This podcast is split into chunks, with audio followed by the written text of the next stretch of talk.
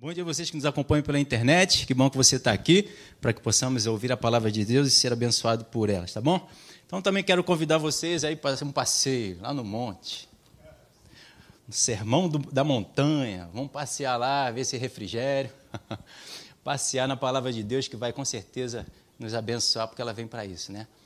Então eu vejo aqui Sermão da Montanha, Mateus capítulo 5, versículo 1 e 2 fala assim: vendo Jesus as multidões, subiu ao monte. E como se assentasse, aproximaram-se os seus discípulos, e ele passou então a ensinar, dizendo: né? Então ele vai falar aos nossos corações aquilo que a gente precisa aprender da parte dele. E aqui ele sobe ao monte, um lugar alto, para nos dar uma visão maior. Né? A gente vê aqui que é uma visão da palavra de Deus que é superior, uma visão acima da nossa capacidade não sei se você já teve a oportunidade de subir a um monte ou ir numa. Aqui, Serra de Teresópolis, Petrópolis, Friburgo, você olha ali de um lugar mais alto, você tem uma amplitude de visão né, de como o mundo é e alguém né, que está no controle de tudo isso. Você olha para uma montanha, você olha para uma natureza e você olha para um centro de uma cidade e você vê: caramba, Deus está governando todo esse povo. Deus está governando toda a terra. Deus tem tudo no seu controle. Tudo está patente aos seus olhos. Ele tem toda a ciência. Ele tem toda a sabedoria para poder, poder, poder governar tudo em paz, com alegria, tudo. Claro que o mundo, como não vive na, na verdade da palavra, vira um caos, né? Mas o nosso Deus ele não perde nenhuma batalha, como a gente cantou aqui. Mas por que tem batalhas sendo destruídas? Porque tem pessoas que não querem ouvir a direção do, do, do treinador, né? daquele que tem a orientação certa para cada situação que a gente passe, que a gente viva, a gente viva na vitória. Mas se a gente ouve a sua voz, a gente vive na vitória. Nós vencemos todas as batalhas, porque o nosso Deus ele não perde. Mas por que, que ele perde algumas situações? O povo perde? Porque não ouve a sua voz. Mas nós estamos aqui para ouvir a voz de Deus, amém? Para que nós possamos ser abençoados. Então, se a gente pega aqui o Sermão da Montanha, eu vejo o Sermão da Montanha como a, a carta de, aos Efésios, que Paulo escreve. É um, um resumo, é, um, é o supra-sumo de tudo aquilo que Deus ministra para todos nós.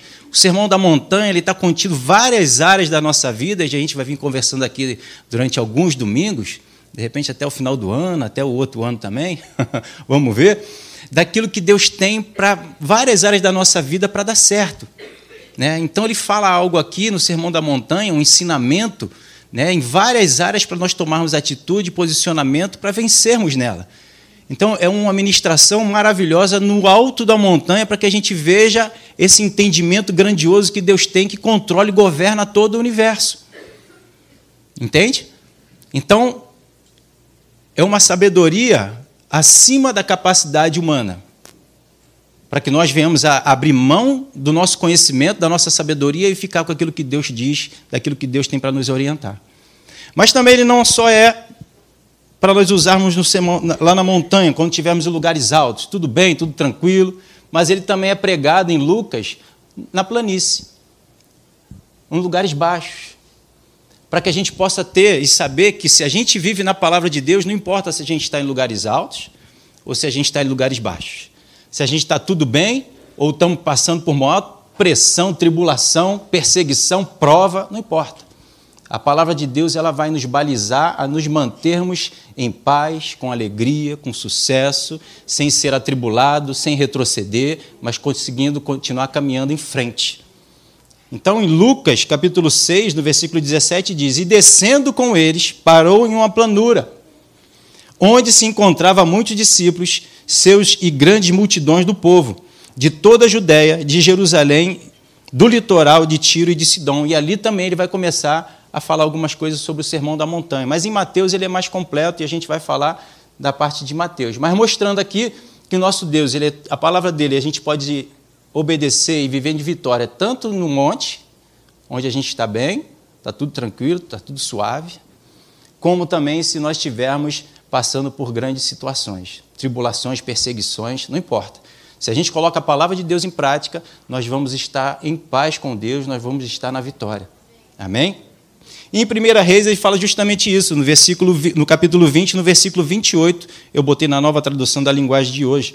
Um profeta foi falar com o rei Acabe e disse: O que o Senhor Deus diz é o seguinte: os sírios dizem que, os, que eu sou um Deus das montanhas e não dos lugares planos. Por isso, eu vou dar a vocês a vitória sobre o enorme exército sírio. E assim você e o seu povo ficaram sabendo que eu sou o Senhor. É aqui nos provando que ele é tanto Deus de montes, quanto ele é Deus de vales. Ele tem a resposta para tudo. Ele é a resposta para tudo. Ele é Senhor em todas as situações. Está dando para entender? Estou passando por situação complicada. Busca a Deus, Ele tem a resposta para que você viva bem. Para que você supere. Para que você suplante toda essa situação que você possa estar passando e enfrentando. Estou bem, estou tranquilo. Para eu não soberbecer, a palavra de Deus também tem uma orientação para você, para que você viva uma vida tranquila e humilde na presença de Deus. Porque Deus é o superior de tudo isso. Amém? Mateus capítulo 5, então, no versículo 1, eu botei na Bíblia a mensagem, né, ele diz assim, capítulo 1 e capítulo 2, né, porque a mensagem ela, ela, ela junta vários versículos. Diz assim: quando percebeu que o seu ministério começava a atrair multidões imensas, Jesus subiu a uma montanha. Solicitou aos que estavam aprendendo com ele que o acompanhassem. Quando chegaram a um lugar bem tranquilo, ele se assentou e começou a ensinar aos seus companheiros a caminhada.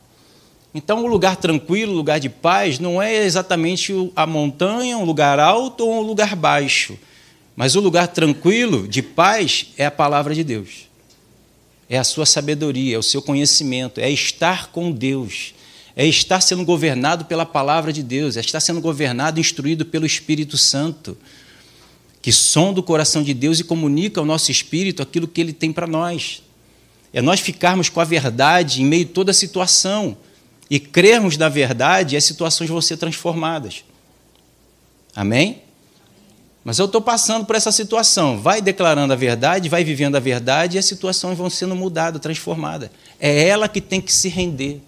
Por isso que diz que as portas do inferno não prevalecem contra a igreja, porque a igreja vive pela palavra, declara a palavra e o inferno não pode parar de você e eu caminharmos, de você e eu vivermos as bênçãos que Deus preparou para nós e planejou para nós, para nós vivermos. Entende? Então a palavra de Deus, ela precisa nos governar. Nós não precisamos ouvir falar da fé, como eu estava conversando ontem com uma pessoa, mas nós precisamos viver da fé. O ouvir simplesmente, ela não vai nos mover enquanto nós não permitimos ela nos mover. Então, se eu creio na, palavra, se eu vivo da fé, eu preciso ter ações e comportamentos da fé. Eu não quero falar da fé, eu quero viver da fé. Eu quero viver na fé. Isso me leva a um comportamento, uma atitude que eu renuncio o que eu acho, o que eu penso das situações que eu estou passando, enfrentando, e eu vou ficar com aquilo que Deus diz. Não importa o confronto. E isso vai me fazer viver aquilo que Deus tem planejado e preparado para mim, ou nos montes ou nos vales. Isso vai transformar a minha vida. Pode ser que não transforme a situação à minha volta. Entenda isso. Mas vai mudar o meu comportamento, vai mudar a minha pessoa. Com isso, eu creio, não vai ter como não transformar aquilo que está à sua volta. Entende? Então eu botei uma frase que diz assim: Se eu estiver no monte ou no vale, a palavra de Deus garante a minha estabilidade. Eu vou ser uma pessoa estável. Vou viver em paz. Nada vai me tirar da graça, nada vai me tirar da fé, Nada vai me tirar daquilo que Deus disse que eu vou viver e vou ter e vou conquistar. Porque eu estou na palavra de Deus, que é a nossa rocha, é a minha rocha, é a minha fortaleza, é meu, meu, meu chão. É a vitória que eu vi na cruz do Calvário em Jesus acontecendo na minha vida, na sua vida. E isso é um posicionamento meu e teu de crença, né? de fé. A fé que tu tem, tem para ti mesmo.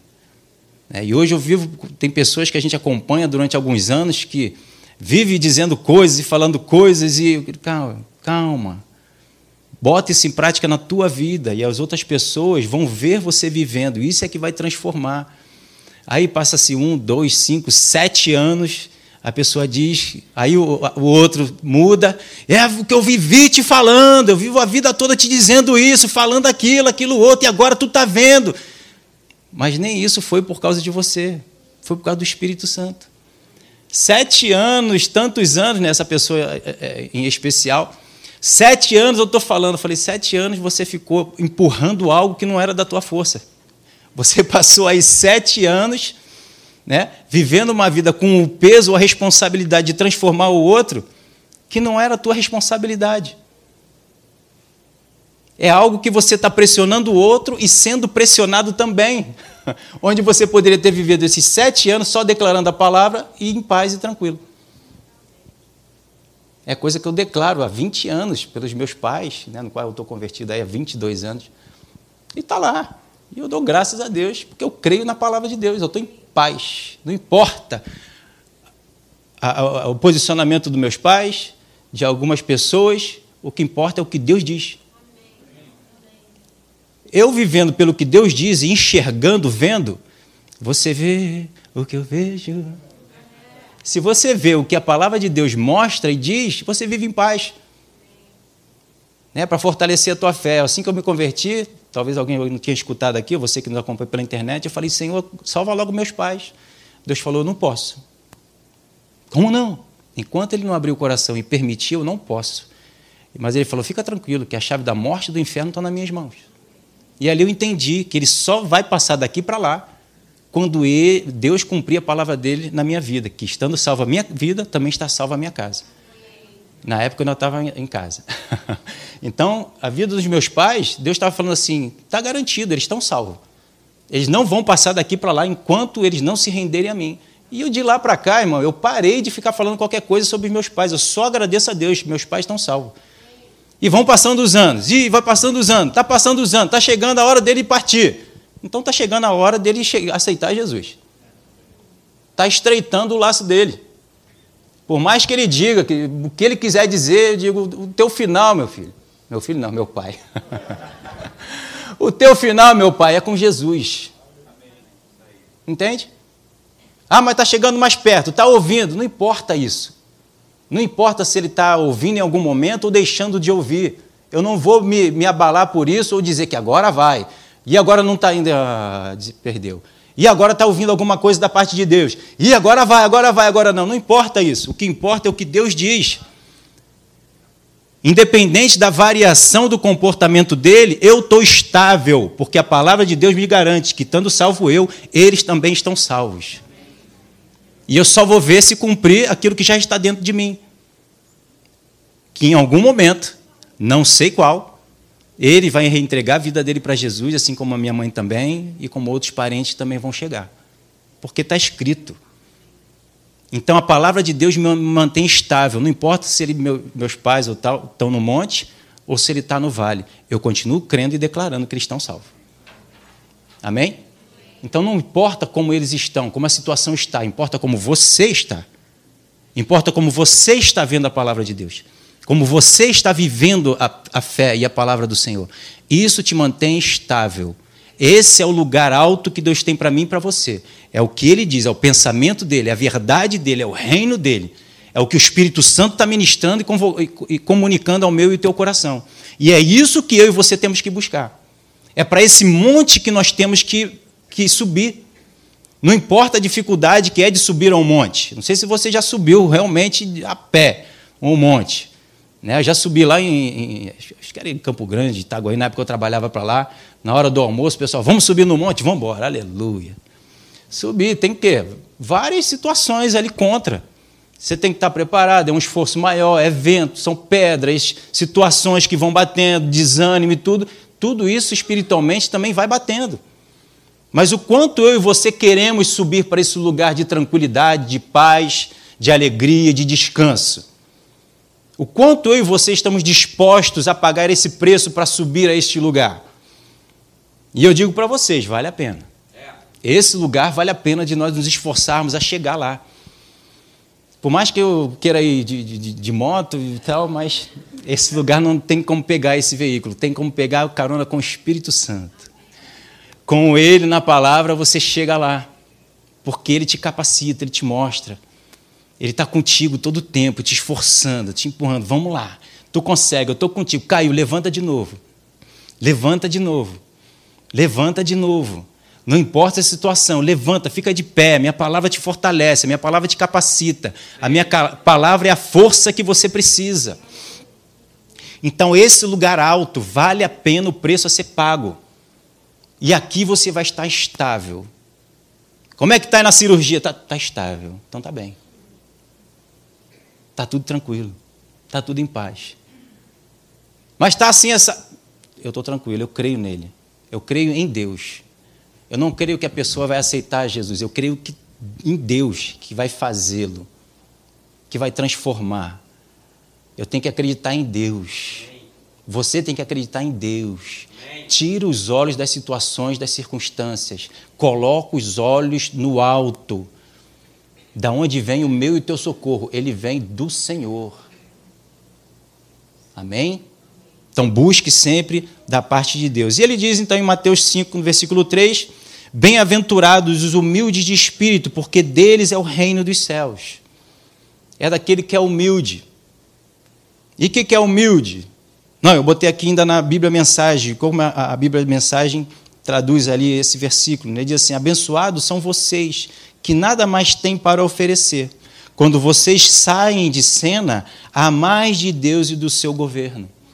Quando a gente abre mão de nós mesmos, daquilo que a gente acha, pensa, da nossa forma, da nossa maneira, do nosso jeito, da nossa capacidade, da nossa força, empenho, dedicação, tudo isso esgotou. Aí Deus então entra em cena. Não porque ele não poderia entrar antes, mas porque antes você e eu não demos espaço para ele entrar. Ganhe tempo, deixando Deus entrar na tua vida Amém. e te orientar, te governar, dizer para você o que você tem que fazer. Não perca tempo tentando fazer algo que a gente não tem capacidade de fazer e transformar, de objetivos a serem alcançados. Deus não aceita templos construídos por mãos humanas. É Ele que quer botar a mão e construir a minha e a sua vida, a minha e a sua história. Por que, que uns passam por sofrimentos tão grandes e outros não? É, eu digo na, aquele que escolhe a palavra de Deus, porque uns preferem mais rapidamente obedecer a Deus, ser governado logo pela palavra, se esvazia logo e bota logo a palavra de Deus em prática. Outros não. Por isso que as histórias são diferentes. Porque a fé é de cada um.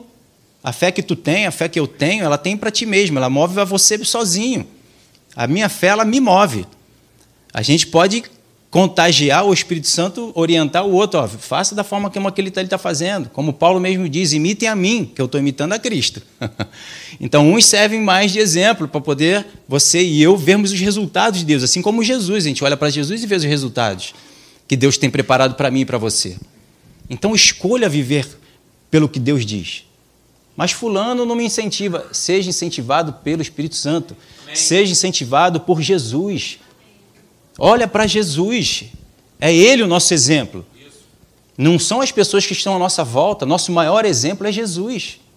Amém? E repetir? Repetir. Glória a Deus. Então eu botei aqui o que é humildade, né? Humildade vem do latim humiles. Acho que é isso. Me perdoe se a pronúncia não está em inglês, mas. Senão eu teria ajuda aqui do, Aleluia. Em latim? É, exatamente, em latim. Então, então humildade vem do latim humilis, acho que é isso. Permaneça na terra, não se eleve da terra, humilde, baixo. Humildade, segundo o dicionário esse aí, é a qualidade de humilde, virtude, caracterizada pela consciência das próprias limitações, modéstia, simplicidade, reverência ou respeito para com um superior, para com o superior. Acatan, é, acatamento, deferência, submissão. Isso é ser uma pessoa humilde. É aquele que se esvazia, resumidamente, de si mesmo, porque não tem nenhuma capacidade, e recebe daquele que é superior a ele. Quem é superior a nós? Jesus, o Espírito Santo, a Sua palavra. Então o reino de Deus é dessas pessoas, não porque Deus olha assim, ah, você é humilde, então eu vou te aceitar.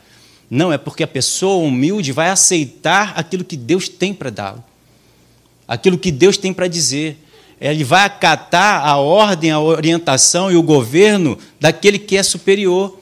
É a pessoa que aceita aquilo que Deus tem para dizer, porque Deus quer falar para todos nós, para todo mundo. Só que os soberbos acham que eles são a resposta deles mesmos, que eles têm a capacidade deles mesmos, que eles são a solução para eles mesmos e para outros, né? E os humildes não. Eu não sei. Senhor, me diz, me mostra. O que, que eu faço nessa situação? Como eu me comporto na minha família, no meu trabalho, na minha igreja? Como eu sirvo? Como eu serei uma bênção? Me mostra. E assim o reino de Deus se estabelece. O reino de Deus vai sendo construído no coração dessa pessoa que é humilde, que ela reconhece que ela não tem capacidade em nenhuma condição. Ela se entrega para ser governado pelo aquele que é superior. A palavra de Deus é superior a nossas palavras. A palavra de Deus ela vem do alto. A lei de Deus, mesmo do antigo, antes, né, a lei, ela é superior. Paulo diz, a lei de Deus ela é boa, ela é espiritual. Então, tudo que vem de Deus, a lei que vem da parte de Deus é boa. Só que ela encontra um homem natural que não quer aceitar ser governado por ela. E no Antigo Testamento, a lei vem apenas para nos mostrar o que era errado. Ela não, não, nos capacitava, não nos transformava a ponto de nós termos a força suficiente para obedecer aquela lei. Só que agora em Cristo, pela graça, nós temos. Aleluia. Mas continua tendo lei, continua tendo regra, continua tendo mandamentos, continua tendo governo de Deus sobre nós. Só que agora, pela graça, sendo transformado, eu tenho prazer na lei de Deus. A carne não tem prazer. A carne milita, ela briga. Mas a graça, o espírito não. O espírito e a graça, ela se submete. Ela se coloca ali para fazer aquilo que Deus tem para orientar, para dizer para ela o que ela tem que fazer. Então, essa é a diferença da lei e da graça. Ela não se, a graça não anula a lei, não anula a lei, ela completa, ela complementa a lei. Hoje eu vou trazer aqui também essa administração daquilo que Deus me mostrou. Muito legal, muito bom. Onde muitos usam isso, a graça, para querer anular a lei e viver uma vida da onde Jesus nos tirou. Como Pedro diz, é como o cachorro que volta a comer o seu próprio vômito e a porca que volta a se revolver na lama. Deus nos limpou, nos lavou para vivermos uma nova vida e a pessoa volta a viver a vida mundana do, do, do mundo aí que vive no pecado? Claro que não é para isso. Né?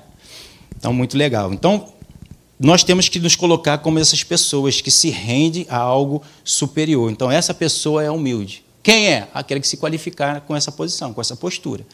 Não é fulano, beltrano ou ciclano. É quem se coloca para viver com essa posição, nessa posição. Mas eu já sou em Cristo, já tenho a palavra, eu decido sobre a minha vida naquilo que tem na palavra. Não, é o Espírito Santo que nos governa na palavra. E não nós queremos mover Deus na palavra dele. O Senhor está dizendo isso aqui, eu quero isso daqui.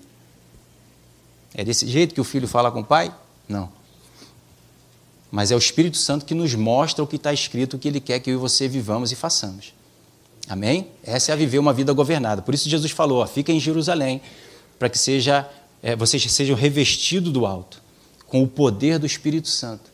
Que o poder do Espírito Santo né, é o poder suficiente para nos governar, para abafar o homem natural e vivemos do homem espiritual.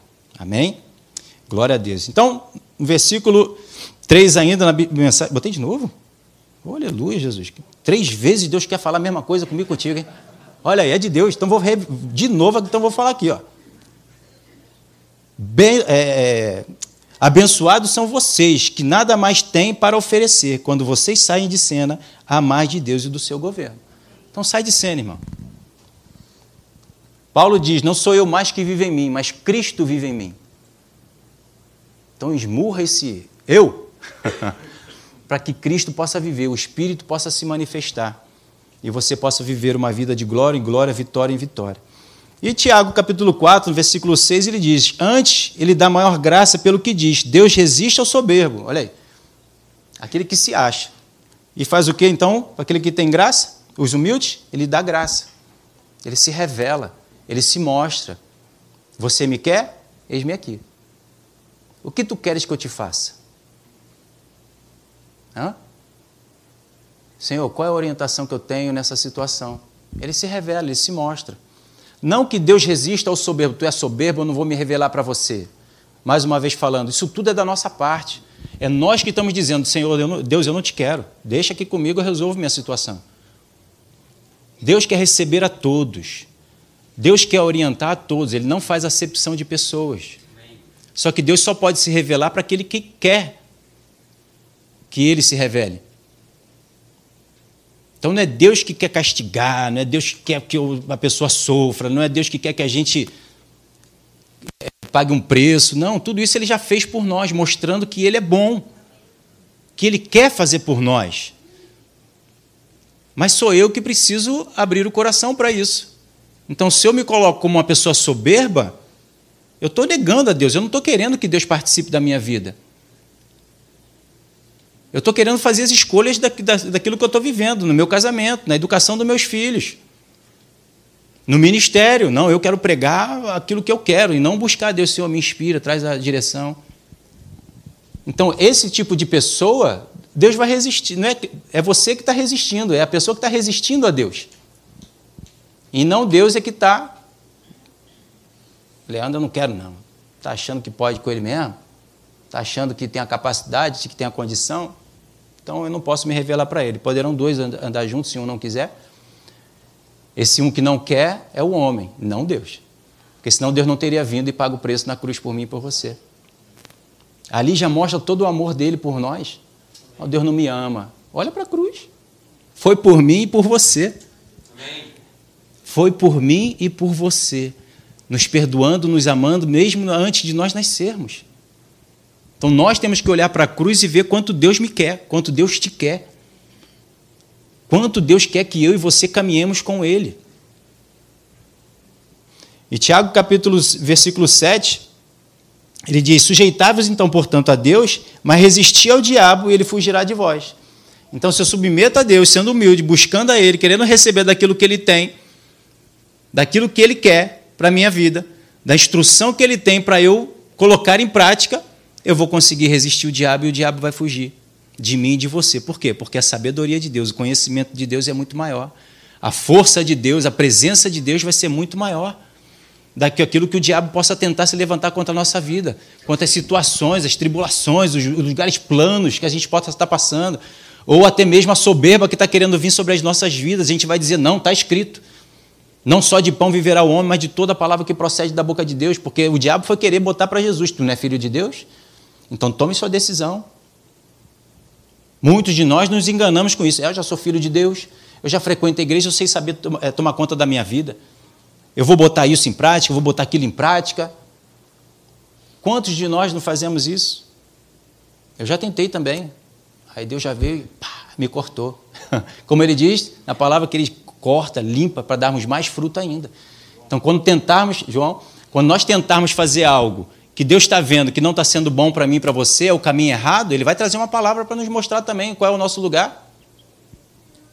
E isso é bom. Deus disciplina aquele que Ele ama. Amém? Amém? Então nós temos que ser sábio, até mesmo se uma palavra de repreensão vem sobre nós. Pode ser o próprio Espírito Santo falando, ele pode usar alguém para falar. Então não fique contra um irmão que chega perto de você e te dá uma palavra, contra um pastor que chega para você e te dá uma palavra certa.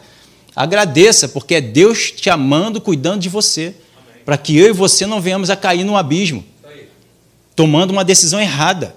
Qual é o pai que vendo o filho cair no abismo, puxa ele, mesmo o filho querendo ir lá? Né? Minha filha, quando era pequenininha, ela queria se jogar na piscina. Segurei.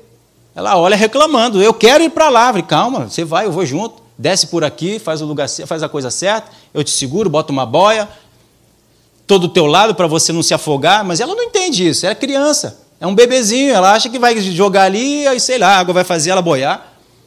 Quantos de nós não achamos que vamos tomar a decisão certa e vai dar tudo certo porque Deus está com a gente? Deus está com a gente enquanto nós estamos com Ele. Deus está conosco enquanto eu estou fazendo aquilo que Ele está me orientando para eu fazer. Se eu não estiver mais fazendo o que ele orienta, o que ele diz nas situações em que eu vivo e que eu passo, eu e você, ele não vai estar conosco. Não é que ele não queira estar, mas é porque nós estamos nos afastando dele. Porque, mais uma vez, eu não estou sendo humilde em acatar aquilo que ele quer, em buscar a ele. Eu já estou tomando, minhas, tomando minhas próprias decisões. Deus era com sanção, mas no momento em que ele ficou, ele fez o oposto daquilo que ele foi chamado para fazer, ele se levantou e o Espírito Santo já não era mais com ele. E quantas coisas erradas ele vinha fazendo no meio do caminho. Mas a misericórdia de Deus estava ali. Mas no momento em que ele permitiu ser tirar, cortado o cabelo dele, que simboliza ali a cobertura do Espírito Santo de Deus sobre a vida dele, Deus já não era mais com ele.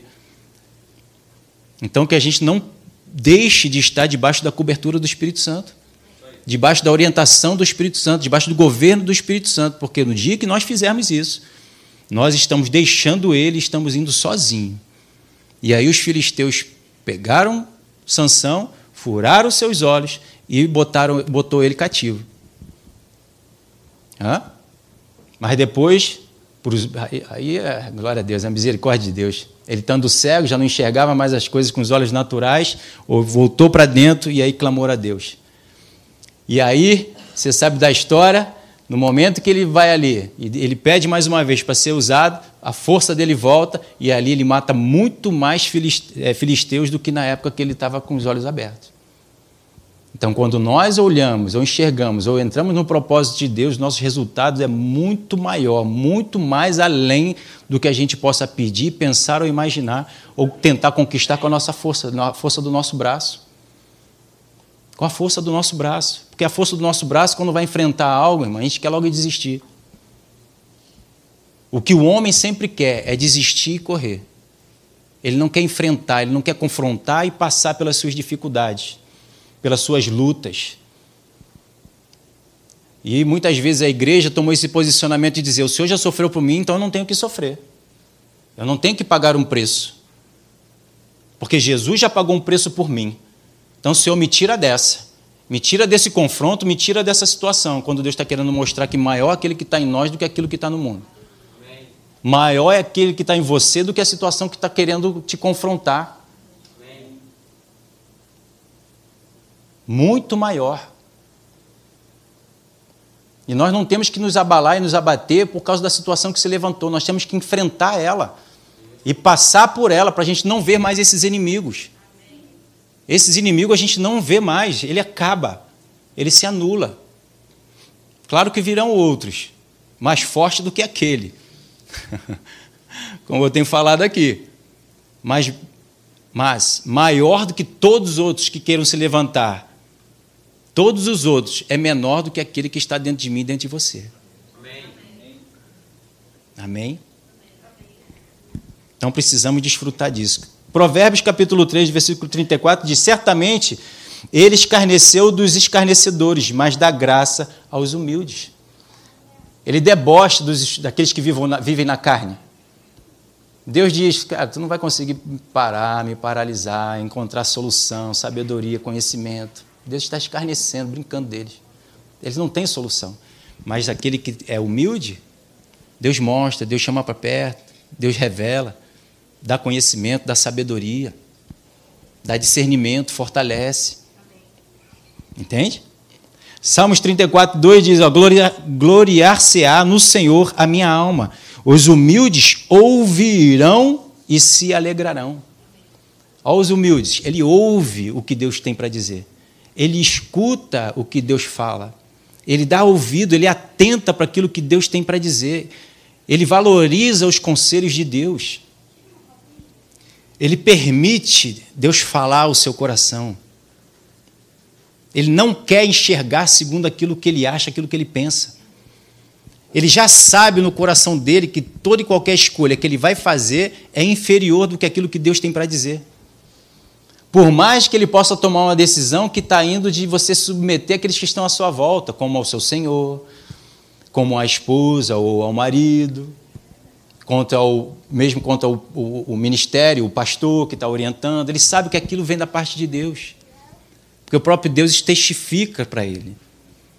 Então, o humilde, aquele que se coloca para ouvir, ele consegue ouvir. E ele vai ouvir aquilo que Deus tem para dizer. Esse é humilde.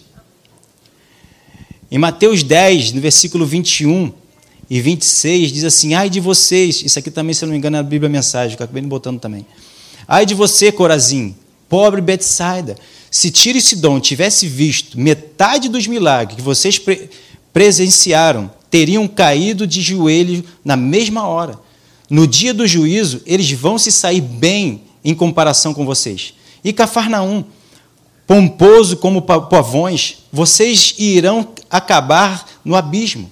Se o povo de Sodoma tivesse tido as oportunidades que vocês tiveram, aquela cidade ainda estaria de pé no dia do juízo.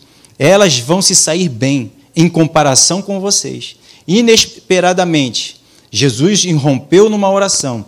Obrigado, Pai, Senhor dos céus e da terra. Escondeste teus caminhos dos, da, dos eruditos e sabichões e os revelastes aos mais simples.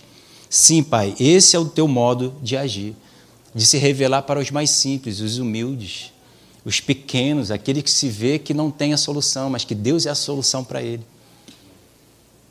Aqueles que são sabichões, aqueles que se acham, esses vão ser destruídos, rejeitam o reino de Deus. Como Deus pode fazer se a pessoa não quer receber? Deus tem poder, né? Tem. Ele pode? Pode. Mas não é da natureza de Deus obrigar ninguém a fazer nada. É uma opção, é uma escolha minha e sua. Então eu e você precisamos escolher. Mas a prova é difícil, a situação é bem complicada, ela está levando anos, não importa. Não importa, Jesus também levou anos, Deus também está levando anos para acabar com tudo. Quantos anos o mundo tá aí, foi construído e até hoje Deus está levando de misericórdia, está usando de misericórdia, de graça.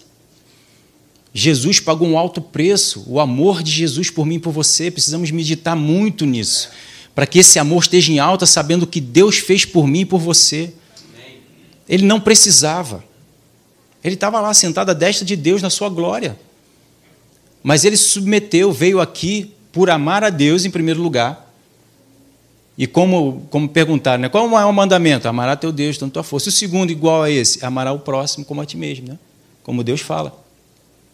Então, esse amor que Deus teve, que Jesus teve, obedecendo a Deus, ele também está aqui amando a mim e você fazendo o mesmo. Assim como também nós precisamos pagar esse preço para que outras vidas sejam salvas, sejam alcançadas.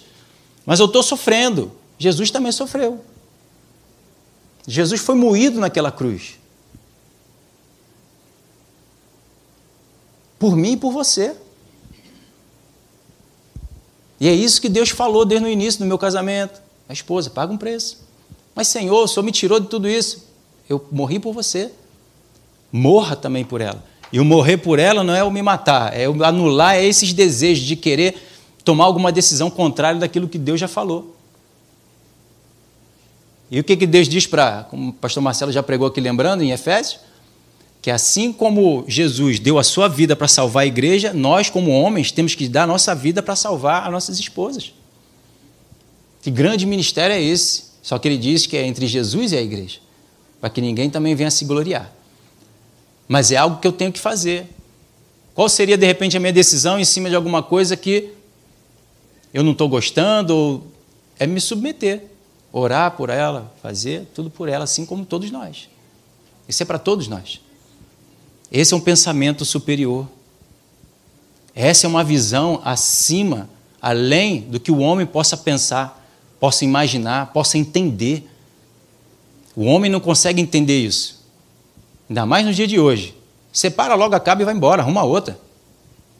Do que pagar um preço para levar aquela pessoa a Cristo, para ajudá-la a chegar à salvação, ajudá-la a crescer na fé.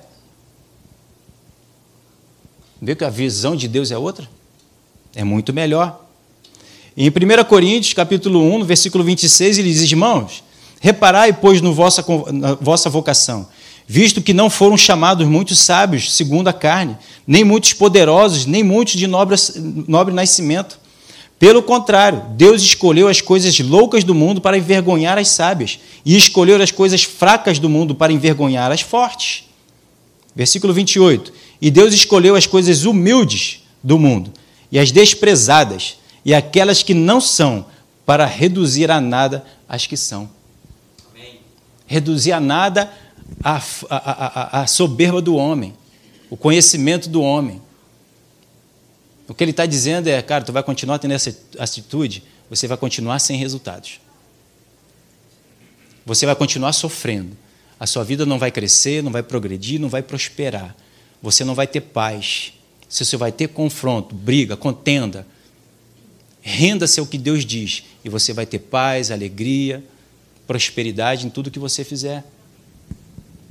Então não tem jeito de dar certo. A Bíblia já mostra isso, a palavra de Deus já mostra isso, Jesus já mostra isso. A solução está na palavra de Deus, está no governo de Deus, está na sabedoria de Deus. Versículo 29 ele diz: a fim de que ninguém se vanglorie na presença de Deus.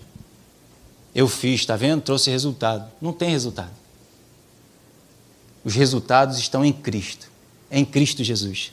E para fechar, o reino de Deus é dos humildes, porque os humildes aceitam, recebem e querem viver os mandamentos do reino de Deus. Amém. Por isso que o, bem-aventurados, os humildes, porque eles recebem aquilo que Deus tem para entregá-lo, tem para governá-lo, tem para instruí-los. Porque ele abre o coração para viver pelo aquilo que Deus tem para dar, não para aquilo que ele pode conquistar, mesmo em Cristo Jesus eu vou conquistar isso, aquilo, aquilo outro. Não, Deus é que vai conquistar, me conquistar, conquistar o meu coração. Conquistar o reino de Deus sendo construído na minha e na tua vida. Amém? Amém? Glória a Deus. Vamos ficar de pé. Nos próximos nossos encontros, a gente vai continuar falando aqui sobre as bem-aventuranças, sobre as passagens que tem aí no Sermão da Montanha. Ele é um pouco extenso, mas Deus tem muita coisa para nos abençoar e nos orientar ali. E nós temos que permitir Deus edificar essas verdades nas nossas vidas. Que eu e você venhamos a ser esses vasos humildes, né? De poder permitir Deus nos construir, nos exortar, consolar, edificar. Ele é o arquiteto construtor das nossas almas. Renda-se a Ele. Mais uma vez a gente fala aqui, eu falo aqui, renda-se ao Espírito Santo, renda-se à palavra. Não tente mover a Deus, deixa Deus te mover. Deixa Deus mover a palavra dele dentro do teu coração, na tua vida, na tua história. Você vai ver a diferença que vai ser você andando com Deus, Deus fazendo você se mover, do que você querendo mover a Deus. Deus é imutável, ele não muda. Ele é o mesmo, ontem, hoje e eternamente. E ele criou o homem para que ele pudesse abençoar o homem no governo que ele, o homem precisa ter. O homem não, come, não consegue tomar suas próprias decisões lá no início da criação e com Satanás também tomando a decisão dele, colocaria meu trono acima do trono de Deus, já perdeu. Adão e Eva tentando governar sua própria vida, fazer as suas próprias escolhas, no, conhecimento daquilo que eles achavam melhor, perderam, desconectaram-se de Deus. Jesus veio para restaurar tudo isso, essa comunhão, esse governo que, ele, que o homem precisa ter, da cabeça, que é Cristo, para que o corpo seja bem abençoado, bem é, é, fortalecido, estruturado, para que Ele possa nos governar e dizer o que é melhor para mim, o que é melhor para você, o que é bom e o mal para mim e para você, não aquilo que eu e você achamos que é bom ou mal para a gente. Mas Deus sabe o que é bom ou o que é mal para a gente. Ele vai dizer isso é bom, ou vai dizer isso é ruim, não faça. Mas aos meus olhos, o que é ruim para o Senhor é bom para mim. Essa é uma má escolha. Não coma desse fruto.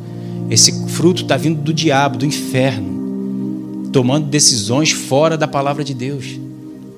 Não importa o preço que eu e você tenhamos que pagar, melhor vai ser ficar com Deus. O homem mais sábio que foi criado, Salomão, ele disse: a conclusão de toda a minha vida, o melhor é obedecer a Deus. No final de tudo, Jó também diz a mesma coisa. O melhor é obedecer a Deus. As nossas conclusões têm que ser essa. Vendo hoje o resultado de Jesus, o melhor é obedecer a Deus. Pai, muito obrigado.